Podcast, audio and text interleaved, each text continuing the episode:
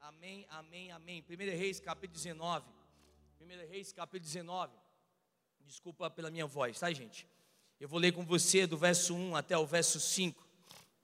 Ora, Acabe contou. É um prazer sempre ter aqui a minha segunda família, né? Aqui a família do pastor Rafael, da pastora Roberta, amo vocês demais. Ora, Acabe contou a Jezabel tudo que Elias tinha feito e como havia matado todos aqueles profetas à espada. Por isso Jezabel mandou um mensageiro a Elias para dizer-lhe que os deuses me castiguem com todo o rigor, se amanhã, nesta hora, eu não fizer com a sua vida o que você fez com a deles. Elias teve medo, fugiu para salvar a vida. Em Beceva de Judá, ele deixou o seu servo em todo o deserto.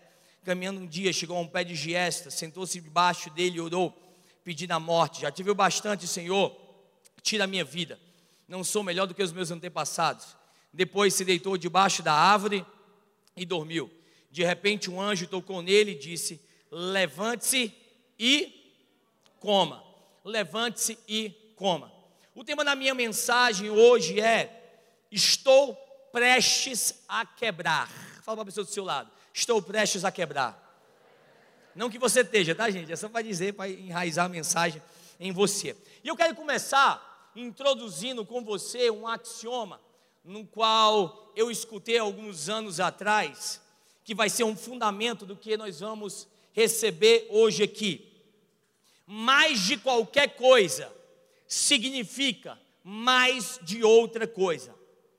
Em outras palavras, mais de algo em uma área significa também mais de algo em outra área. Jesus ele coloca assim: para quem muito é dado, também muito é cobrado, também muito é requerido. Eu amo isso aqui, irmão. É aquilo que eu chamo carinhosamente de o outro lado da bênção, ou o verso da bênção. Diga verso da bênção. Verso da bênção. É aquele outro lado da bênção. É o outro lado da bênção, sabe o que é? É o fardo que vem com a bênção que você quer. Você não entendeu, não? O outro lado da bênção é o fardo que você não vê, que vem com a bênção que você vê. Esse é exatamente o verso da bênção. É aquilo que o apóstolo Paulo vai descrevendo em 2 Coríntios capítulo 12. Ele vai dizendo assim: para impedir que eu me exaltasse por causa da grandeza dessas revelações, foi-me dado um espinho na carne. Ele vai dizendo: um mensageiro de Satanás para me atormentar Três vezes eu roguei ao Senhor que tirasse de mim. Três vezes eu roguei ao Senhor. Depois da terceira vez, depois de Deus ter me dado o tratamento do silêncio, não é o que a Bíblia está dizendo, mas é o que nós podemos tirar. Depois de eu ter rogado três vezes, Deus tem me dado esse tratamento do silêncio. Clamo uma vez sem resposta, duas vezes sem resposta, três vezes sem resposta. Ele fala depois do tratamento do silêncio: A minha graça te basta. A minha graça é o suficiente. É como se ele estivesse dizendo, Paulo, eu estou usando esse espinho, espinho aqui é uma metáfora para algo que não está matando você, mas está agitando você. Quem aqui já teve um espinho preso no dedo?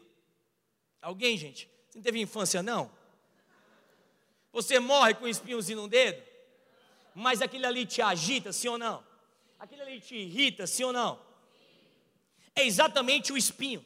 O espinho representa uma estação de inconveniência que é enviada pelo inimigo para te agitar em um nível para você abandonar a sua missão.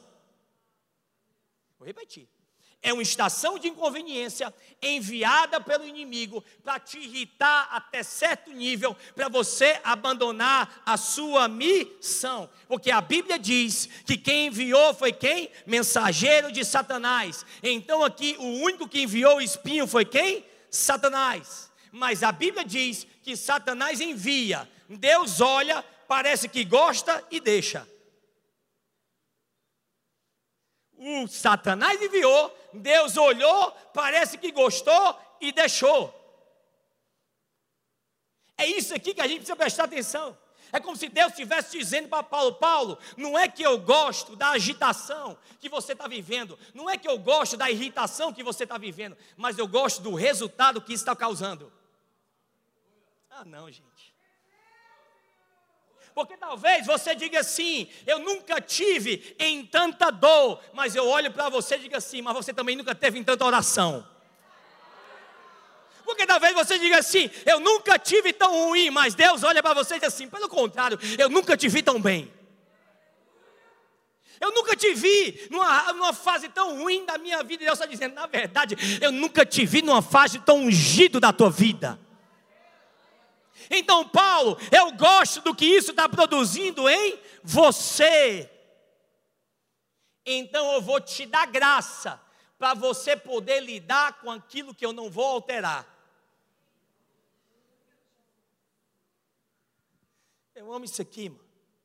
Porque uma vez que Paulo teve essa revelação, ele vai falando: Eu prefiro me gloriar nas minhas fraquezas, porque o poder de Cristo, ele repousa sobre mim. Aí ele percebe: é quando eu estou fraco, que eu sou forte. É o verso da benção, o outro lado da benção. Paulo entendeu que quanto mais revelação ele tem, mais guerra ele vai enfrentar.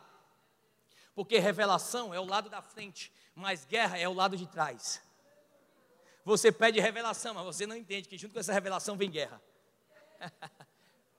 é o outro lado da benção. Mais responsabilidade do lado da frente, mais estresse do lado de trás. Mais filho no lado da frente, mais conta para pagar, aleluia, no lado de trás. Diga glória a Deus por isso. Mais notoriedade no lado da frente, mais haters no lado de trás mais influência no lado da frente, mais crítica no lado de trás. Porque existe um outro lado de toda bênção. Porque você não consegue mais do que você quer, sem vir também acompanhado com mais daquilo que você não quer. É por isso que é importante nós respondermos ao cronograma de Deus e os atrasos divinos na nossa vida com apreciação e não com reclamação. Porque eu e você nós precisamos desenvolver algo chamado confiança, não só confiança no caráter de Deus, mas confiança no tempo de Deus. Porque nós temos confiança no caráter de Deus. Nós sabemos que Ele é bondoso, sim ou não? Nós sabemos que Ele é gracioso, nós sabemos que Ele é misericordioso, nós sabemos que Ele é um Deus de, de graça. Mas você confia no caráter, mas você precisa também confiar no tempo no tempo de Deus. Porque às vezes Deus está atrasando as coisas, não simplesmente para atrasar as coisas, Deus está atrasando as coisas como oportunidade para você ser desenvolvido. Então nós precisamos apreciar e agradecer também aos atrasos de Deus na nossa vida, por quê? Porque Deus usa o atraso para o nosso desenvolvimento. Não é que você não é desenvolvido o suficiente para o lado da frente, você é talentoso o suficiente para o lado da frente, você é ungido o suficiente para o lado da frente, você é responsável o suficiente para o lado da frente, você está preparado para o lado da frente, você é experiente para o lado da frente, mas eu quero que você seja desenvolvido por aquilo que você não sabe que vem, que está acoplado com aquilo que você quer. O desenvolvimento é para o outro lado, irmão, porque não tem como você lidar com promoção sem não ter também a pressão. Porque a promoção, ela vem também com a pressão. Então é Deus dizendo, não tem como você lidar com influência. Se também não vier as críticas, irmão. E a minha questão é: você está pronto para ser criticado e não criticar de volta? Como Davi. Davi, ele entra no palácio. É como se Deus estivesse dizendo: Davi, eu sei que você pode lidar com o palácio, mas eu te conheço tanto, Davi, que eu te ungi, mas não te tornei rei imediatamente. Por quê? Porque eu te conheço. Eu fiz você esperar. Porque eu sei, Davi, eu te conheço que você revida quando te cutucam. Tu não é aquele que dorme com espada debaixo do travesseiro. Tu não é aquele que luta com leão e luta com urso. Então preciso desenvolver, Davi, você em uma área, porque você não está acostumado a ter pessoas jogando lança em você e você não jogando de volta. Quem não sabe a história foi exatamente o que aconteceu com o rei Saul, quando ele entrou exatamente no palácio. quando ele se viu ameaçado por Saul, o sucesso de Davi desencadeou uma insegurança em Saul, porque nem todo mundo está feliz com a tua elevação. Nem todo mundo é feliz com o teu sucesso, porque às vezes o teu sucesso desencadeia a insegurança de outra pessoa. Ver você crescendo, às vezes, desencadeia algo em outra pessoa. E mesmo Saul, que te celebrou em uma estação, pode ser ele que vai jogar lança em você em outra, quando ele se sente ameaçado pelo teu sucesso. Quando eles cantaram, Saul matou milhares, ele estava muito bem com isso. Mas quando ele começa a falar, Davi matou dezenas de milhares, Deus estava trabalhando algo em Davi chamado mansidão. Diga mansidão. Gente, mansidão não é fraqueza. Mansidão não é ausência de poder. Mansidão é poder sob controle. Você é manso quando você é capaz de olhar para eles e falar: Eu poderia, mas eu não vou porque eu sei quem eu sou. Ou seja, não é só você estar preparado para a parte da frente, mas para a parte de trás. É Deus dizendo: Eu prometo que eu vou te levar lá. Eu prometo que eu vou cumprir tudo aquilo que eu tenho para a sua vida. Mas você precisa estar desenvolvido para o outro lado. Porque se a gente vai desenvolvido só para um lado, mas não para o outro lado, aquilo que era para ser uma bênção se torna maldição. E se você não aprender a administrar a parte de trás. Você vai começar na tua vida tendo que aprender a lidar em administrar as suas crises. E aqui eu vou entrar na minha mensagem, diga aleluia. É por isso que nós precisamos de uma habilidade, irmão, chamado manutenção da nossa alma. Manutenção da nossa alma. Eu não estou falando de desenvolver outras habilidades, mas em manter a nossa alma. Porque em todas as escrituras você vê alma, alma, alma, alma, alma. Às vezes a gente fica confuso porque ele vai falando sobre corpo, carne. Às vezes a gente vai ficando confuso porque ele vai falando sobre espírito e sobre, a, sobre alma. Mas o livro de Hebreus fala que espírito e alma não são a mesma coisa. Hebreus capítulo 4, verso 12 diz que a palavra é mais afiada do que uma espada de dois gumes, capaz de perfurar, de dividir alma de espírito. Ou seja, precisa da palavra para dividir alma de espírito, precisa da palavra para dividir qual é a sua vontade e qual é a vontade de Deus. Só a palavra divide isso. Então ele vai falando sobre alma, alma, alma, alma. E nós precisamos manter a nossa alma. É nossa responsabilidade sermos bons mordomos da nossa alma, das nossas vontades, das nossas imaginações, das nossas emoções, irmão, das nossas afeições. Deus te empodera com o espírito, mas a responsabilidade é sua. Você é responsável por aquilo que se passa na sua mente. Você já parou para pensar naquilo que você está pensando? Porque você é responsável por aquilo que se passa na sua mente. É por isso que ele vai dizendo, irmão: guarda o teu coração, põe uma cerca em volta do teu coração. Uma cerca. Ele vai falando sobre isso para você colocar em volta do teu coração, mas ele não fala para você colocar uma barreira. Sabe por quê? Porque às vezes a dor vai fazer você colocar uma barreira, quando você deveria colocar uma cerca. Porque algumas pessoas agem de forma exagerada à dor. E na sua reação exagerada à dor, elas constroem barreiras onde elas deveriam colocar uma cerca. Qual é a diferença? Barreira não tem portão, cerca tem.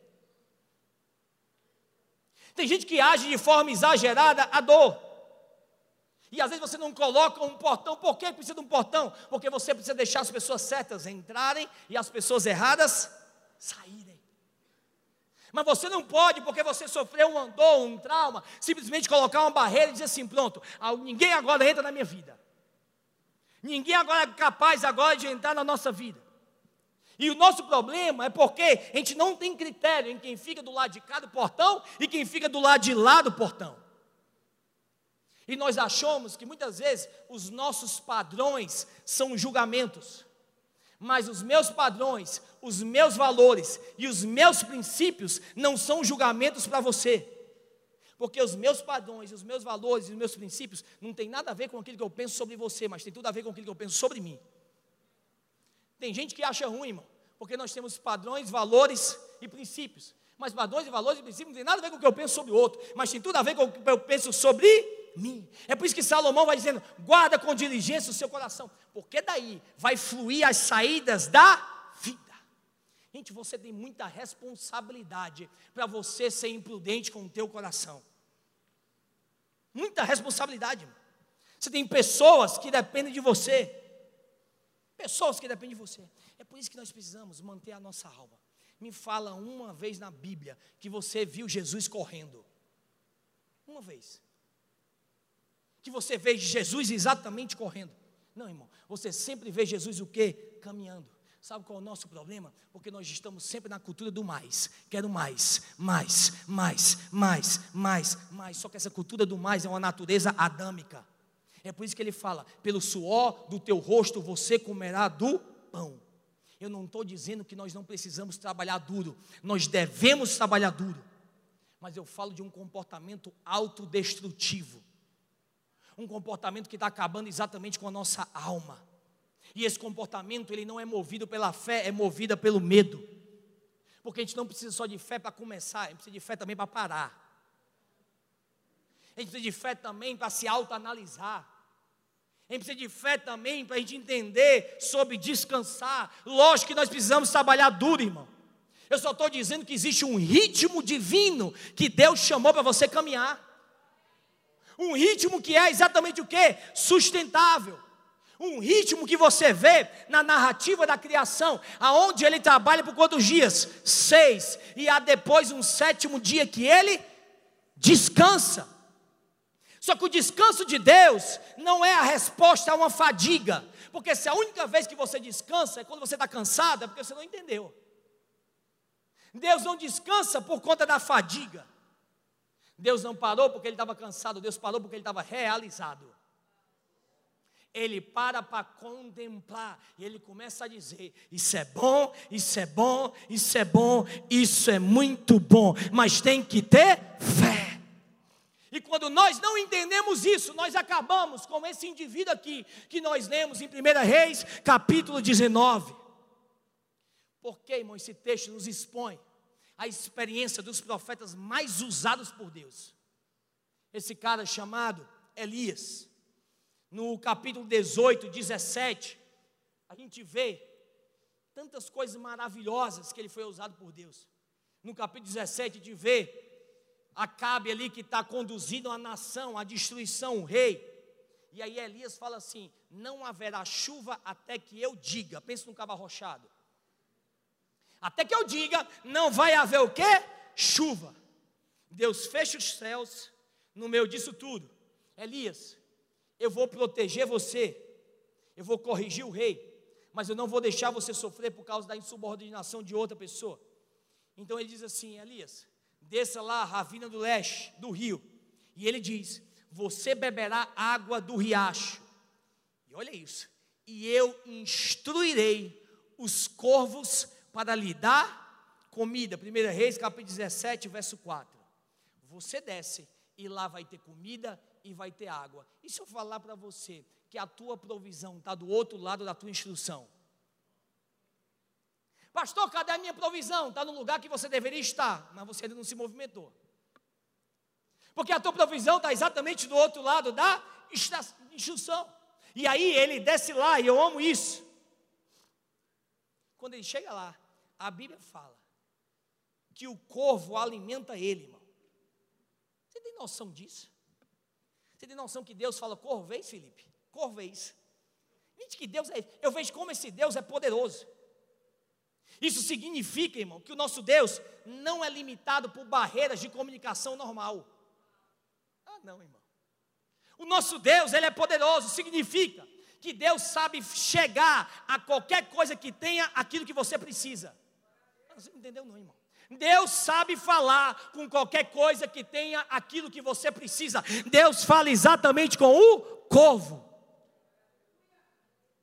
Porque Deus sabe falar a língua de qualquer coisa ou qualquer pessoa que tem aquilo que você precisa. Ele nos ensina isso, irmão. Jonas. Quando Jonas é engolido ali por um peixe, ele fica três dias, mas no terceiro dia, Deus fala com quem? Com quem que Deus fala, irmão? Diga com peixe. Com peixe, e Jonas é vomitado da barriga do peixe. Eu não sei, irmão, o que é que tem te engolido. Talvez a crise, talvez a ansiedade, talvez o problema, talvez a depressão. Mas eu declaro sobre a tua vida que Deus é poderoso para falar com qualquer coisa que tem te engolido agora nesse momento, e Ele vai ter que te tirar para fora pelo poderoso nome de Jesus. O que te prende tem que te deixar. Moisés, a Bíblia manda ele falar com a rocha. Ele não obedece, ele bate na rocha. Mas rocha, irmão, não tem abertura para entrar água. Mas Deus abre a pedra para poder abençoar Moisés. Eu declaro sobre a tua vida, irmão, que Deus vai abrir coração e mentes de pessoas só para te abençoarem. Você vai dizer assim: é impossível essa pessoa abrir o coração. Fala para o Deus que é impossível, que é impossível ele fazer isso, irmão.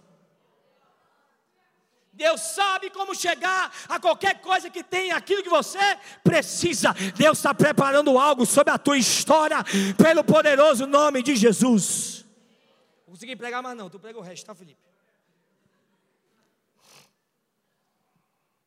Deus fala com um túmulo, irmão.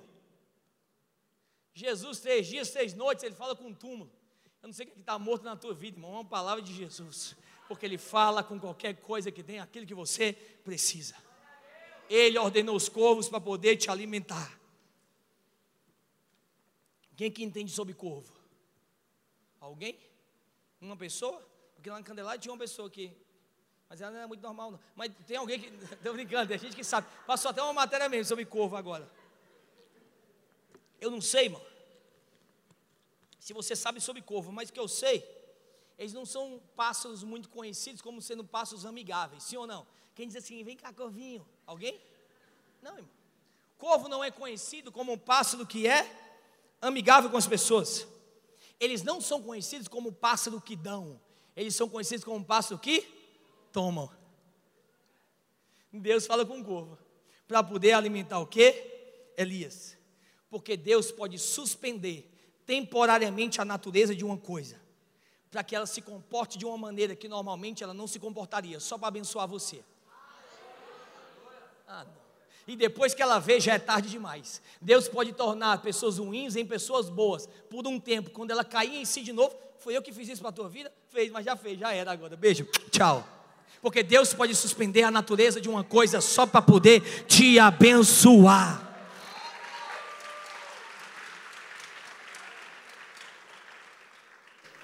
Agora, cuidado, não é porque Deus usou essa pessoa para te abençoar que elas são dignas de confiança.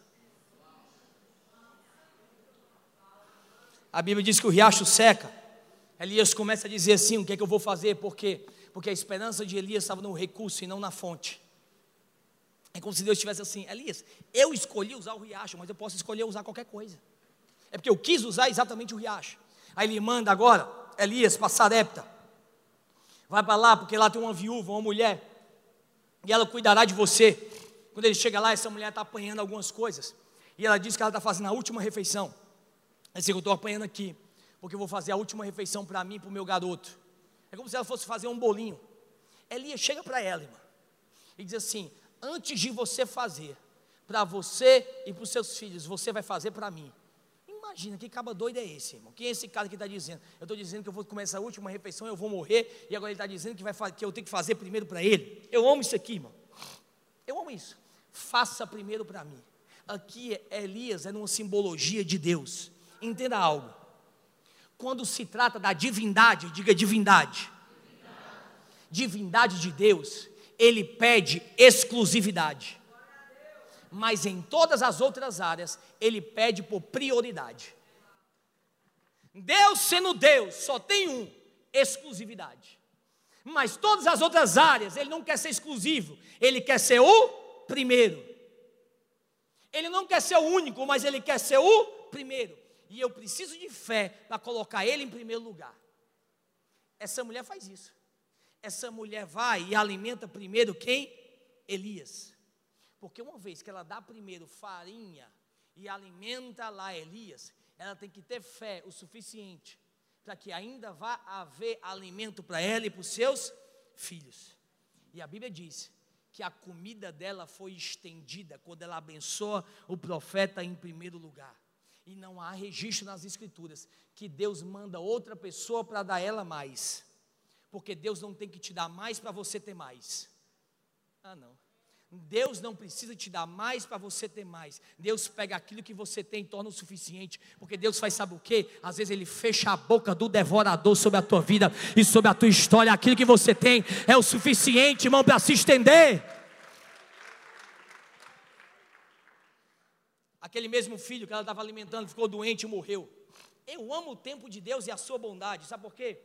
Porque o menino morre com um profeta dentro de casa. Sabe aquele momento que você diz assim: não tinha tempo pior para isso acontecer? Deus deve estar olhando de cima, Martinha.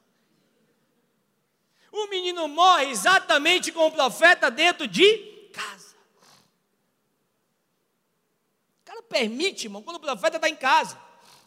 Elias vai lá, ele deita lá em cima do garoto. Vou apressar para a gente orar no final. Coloca vida, o menino é ressuscitado. E depois dali, quando você vê no próximo capítulo, ele entra em batalha com alguns falsos, falsos profetas. E ele vai entrando em batalha com esses falsos profetas. Ele manda cair fogo do céu. Os profetas de Jezabel. E a Bíblia fala que esse homem, todos os profetas foram consumidos. A Bíblia fala que esse homem aqui, que fez todas essas coisas, que fechou os céus, e ele só disse assim: só vai chover quando eu falar que vai chover. Esse homem que deita em cima de um garoto e o garoto volta à vida. Esse homem que invoca fogo dos céus e os profetas falsos são consumidos. Esse mesmo homem, ele senta debaixo de uma árvore e fala: Não aguento mais, tira a minha vida, Deus. Gente, se Elias falou isso, esse homem que está fazendo todo esse ministério está quase quebrando. E se eu te falar, irmão, que essa crise, esse colapso que ele teve aqui no capítulo 19, que nós lemos, foi por conta das contribuições que ele teve no capítulo 17 e no capítulo 18. Porque talvez a sua paixão pela sua missão tenha levado ele a adiar o seu próprio autocuidado. Talvez o serviço dele aos outros fez ele negligenciar a sua própria alma. Talvez a maneira que ele estava fazendo a obra de Deus estava destruindo a obra de Deus nele. É por isso que quando você está, irmão, às vezes fadigado, Deus faz você descansar no meio do culto, aleluia, leão. No meio da palavra gritando desse jeito, e Deus fazendo descansar. Oh, coisa boa. Deus faz assim, está quase caindo na cadeira, fica ligado aí, tá? O pobre não cair. Porque talvez o descanso na hora errada pode trazer um trauma, né? Não sei, vai. Mas Deus é bom. Então, talvez ele não tenha, irmão, percebido. E quando ele está aqui sentado debaixo dessas árvores, nenhuma das pessoas pela qual ele estava lutando, estava lutando por ele. Ele estava aqui, literalmente aqui, sozinho. É isso que nós precisamos entender. Que talvez a vida de Elias está nos ensinando.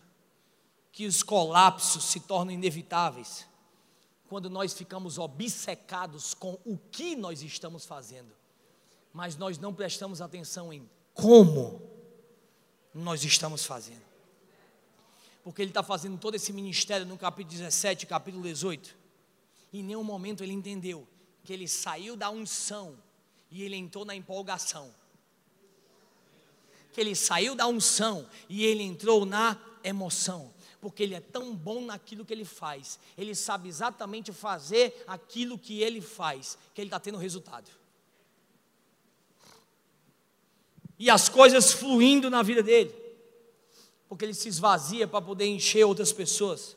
Ele fica fraco para que outras pessoas ficarem fortes. Ele se esgota para que outras pessoas tenham refrigério. Mas o uso excessivo da empolgação, empolgação, empolgação, leva ele à fadiga.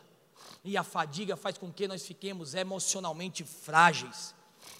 E porque ele está emocionalmente frágil, a frase de uma mulher, a ameaça de uma mulher, faz ele querer tirar a própria vida. Gente, como é que uma frase faz ele querer tirar a própria vida? Uma coisa não deveria ter causado isso. Uma palavrinha não deveria quebrá-lo, a não ser que ele já tivesse rachado e não soubesse. A não ser que ele já tivesse fragmentado por dentro e não percebesse. Porque às vezes as rachaduras são tão pequenas que você não pode vê-las. Porque não tem como, irmão. Você sobreviver a uma fome, você ressuscitar um garoto, você chamar fogo do céu e você não ter rachadura na tua alma, porque você não pode passar por tudo isso que você passou e não sair de uma maneira completamente intacta. Eu sei que você sobreviveu, mas rachou você. Eu sei que você está melhor do que antes, mas tem rachadura na tua alma. Porque não é só você chegar lá, é como você chega lá. Eu falo muito isso em relacionamento. Quem aqui já se apaixonou, se apaixonou alguma vez na vida? Pouquíssimas pessoas, aleluia, gente, que é isso? Você não sabe o que é o bom da vida? Quem aqui, eu vou, por favor, gente, igreja honesta, quem aqui já se apaixonou na vida? Aquele momento que você fica assim, desliga você, não, desliga você, você te amo, não, até ficar só o momento do assim, ó. Se você não chegou nesse momento, nesse nível, você não se apaixonou só respiração do outro lado e você não desliga. É bom demais, aleluia. Mas o sentimento de estar apaixonado no relacionamento, presta atenção, não está só associado à novidade de um relacionamento, está associado ao depósito que você faz nesse relacionamento. Então o sentimento de estar apaixonado é resultado do banco de amor estar cheio. Então, sabe qual é o problema? Que a gente faz quando é novo, mas a gente deixa de fazer quando é velho. Aí o sentimento de paixão vai embora, irmão. Aqui é que está o problema. É quando você está fazendo depósito na vida de todo mundo. E as pessoas fazendo saque. Uma hora ou outra, a tua conta vai falir. Não tem como. E é o que está acontecendo na maioria da vida das pessoas, irmão. Fazendo depósito e os outros saques. Então a tua conta emocional, a tua resiliência emocional está fraca.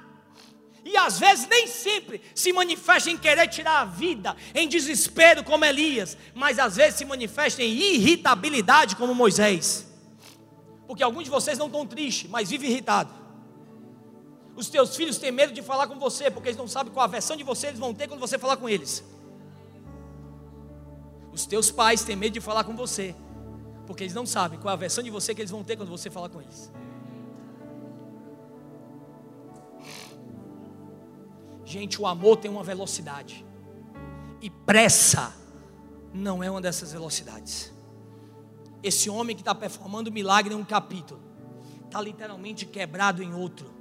Porque ele não entendeu que quanto mais responsabilidade, mais isso vai requerer de mim reabastecimento. Nós não podemos fazer o que nós estamos fazendo da mesma forma. E eu quero que você me ouça, irmão, com um coração pastoral. Porque se você não aplicar nesses sete minutos que me resta isso, o teu capítulo 19 vai chegar. Quer você queira ou não. E não seja enganado achando assim, comigo não acontece. Acontece burnout, ataque de ansiedade, depressão. Ah, como acontece. Porque nós não sabemos como manter a alma.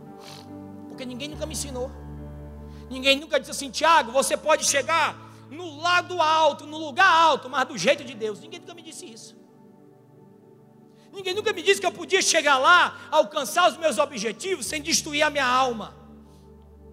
Porque a cultura diz que não tem como você ter as coisas equilibradas, mas no reino de Deus você pode. Irmão você pode ter uma, uma, uma vida financeira bem sucedida, um profissional bem sucedido, e mesmo assim você ainda ser presente na vida dos teus filhos. Você pode ser ministerialmente bem sucedido e mesmo assim não abandonar o teu casamento. Você pode, porque a cultura do reino de Deus é equilíbrio. No reino você pode. Deus encontra Elias ali. E eu amo que Deus não deixa Elias ali. E assim também, como Ele não deixa Elias ali, Ele também não nos deixa. Três coisas, sim, nós vamos encerrar agora. Três coisas que nós precisamos. Primeiro, nós precisamos descansar para reabastecer a nossa alma. Diga assim: preciso descansar para reabastecer a minha alma. Fala mais uma vez, porque eu preciso beber água. Se você olhar para o texto da Bíblia, a primeira coisa que Elias fez foi dormir, diga dormir. Ele fica embaixo da árvore, ele vai tirar a vida dele. Um anjo vem, toca ele, ele cai no sono. Entenda uma coisa: descanso não é apenas só sobre dormir, descanso é sobre um princípio, é um ritmo sustentável. Descanse, irmão. Descanso é, é aquela personificação do sábado. Quando ele vai falando sobre o mandamento de guardar o sábado, é para dizer, sabe o que? Que a minha vida não é definida pelos meus resultados. Sabe para que, que ele dá o mandamento aqui do sábado? Para um povo que acabou de sair do Egito. E a única coisa que eles sabiam na vida era serem conduzidos por Faraó. Se tudo que você faz é resultado, resultado, resultado, resultado, não é o pai que está guiando a tua vida, é o espírito de Faraó que está guiando a tua vida. Você ainda está no Egito e você não sabe. Cuidado, irmão, porque o inimigo usa um negócio chamado trauma da escassez ou trauma da pobreza. Porque o trauma da escassez te gera medo. E você diz assim: nunca mais eu quero voltar para a minha velha vida. E aí você quase destrói a tua vida hoje, tentando manter uma certa qualidade de vida, que não é o coração do Pai, mas é o medo de Faraó. Só que Deus fala para mim e para você: eu suprirei as tuas necessidades, mas de outra maneira. Deus dá descanso a um povo que só sabe o que é Egito, que só conhece Faraó e o seu estilo de vida. Mas o Deus que libertou esse povo é o Deus também que nos liberta. Sabe o que é o descanso de Deus, irmão? É um ritmo divino de trabalho e reabastecimento. Trabalho e reabastecimento, de derrama e carrega. É um santo ato de resistência para dizer: aquilo que eles fazem aí no mundo não vai ser a mesma forma que eu vou reger a minha vida, a minha casa, o meu casamento e o meu ministério. Eu não serei como eu vejo por aí, porque eu tenho fé que Deus pode fazer eu vencer de outra maneira. Deus pode fazer eu ter uma vida equilibrada. Mas eu não tenho mais tempo. Três minutos, dois, diga dois. Nós precisamos de comida para que a nossa alma não fique faminta. Um anjo fala, levanta e coma. Só que o anjo não fala coma qualquer coisa. Ele fala sobre pão e água. Sabe qual é o nosso problema, irmão? É que nós não estamos comendo do pão. Pão é bom, irmão. Nutricionista doido, né? Pão é bom. Quando fala. É bom, né? Ele quase gasguei agora. Quando fala sobre pão, Jesus é o pão da vida. Quando fala sobre o pão, é exatamente essa palavra. Às vezes você está comendo todo tipo de motivação, você está comendo todo tipo de, de ensinamento. De manhã cedo você já acorda e já coloca aquela frasezinha motivacional. Não que isso seja errado, irmão. Você está comendo todo tipo de curso, mas a minha pergunta é: cadê o pão? Porque tudo isso pode te deixar cheio, mas só o pão te deixa satisfeito. Só isso aqui, irmão. Só isso aqui te dá resistência espiritual.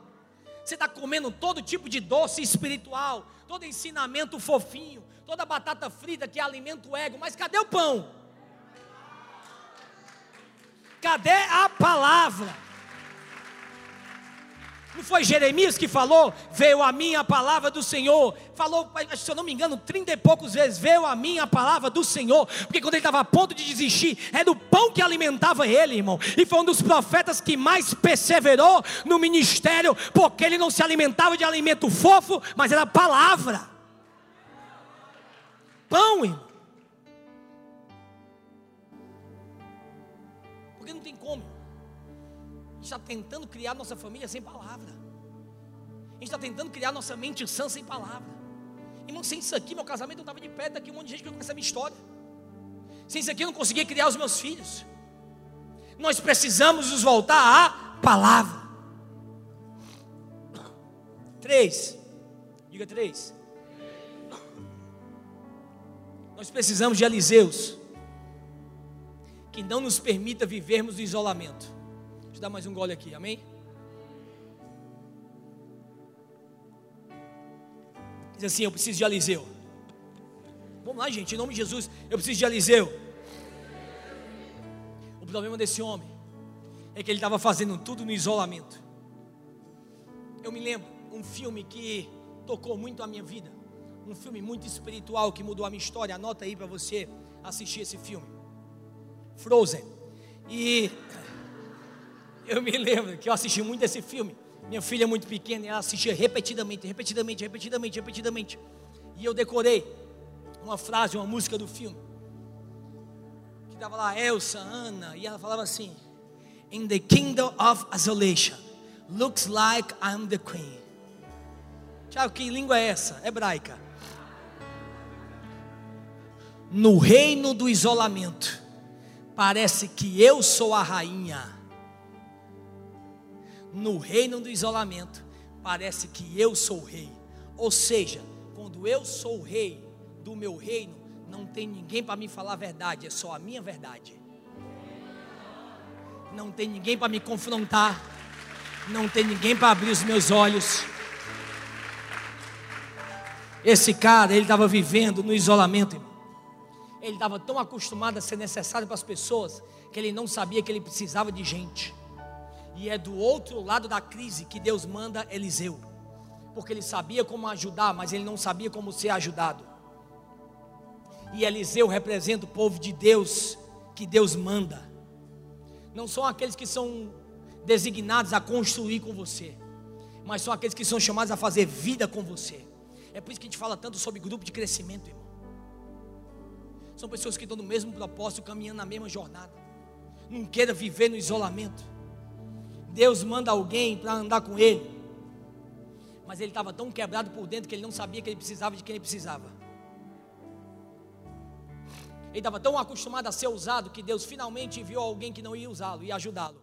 Eu declaro sobre a tua vida, Deus vai enviar Eliseu. Talvez na tua história, irmão, você foi usurpado por muitas pessoas, você foi frustrado por muitas pessoas, mas eu declaro que amizades sinceras do Senhor vão vir sobre a tua história pelo poderoso nome de Jesus. Pessoas que não vão te usar, pessoas que vão te ajudar a você cumprir todo o propósito que Deus tem designado para você. Olha o que ele fala, 19 e 20. Eliseu deixou os bois e correu atrás de Elias. Deixe-me dar um beijo de despedida de meu pai e minha mãe, disse, e então irei contigo. Elias fala, vai e volte. Respondeu, lembre-se do que eu fiz a você. Agora ele estava com medo, irmão, de perder. Porque ele não tinha isso há tanto tempo que ele nem sabia que precisava. Se você não pegar nada dessa pregação, só pega isso.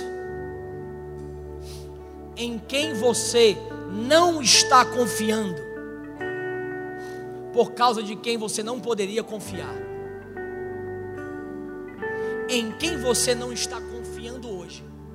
Porque em alguma estação da sua vida você confiou em alguém que não era confiável. E agora você acha que hoje você não pode confiar em ninguém. E agora você acha que hoje Deus não pode mandar ninguém para a tua vida. E você está com o teu coração fechado e colocando uma barreira. Por isso que Deus diz: coloca uma cerca. Porque cerca tem portão. E você precisa colocar as pessoas certas do lado de dentro, mas também as pessoas erradas do lado de fora. É Deus dizendo, irmão, eu tenho alguém para você que não precisa de nada de você, mas é simplesmente por você. Mas às vezes a nossa dor afeta a nossa percepção. Mas eu quero declarar sobre a tua vida, irmão. Eu sei que às vezes você está rachado mas eu quero que você se reabasteça nele hoje. Nele hoje. Eu quero, eu sei que estou atrasado três minutos, mas sei que você pode ficar de pé.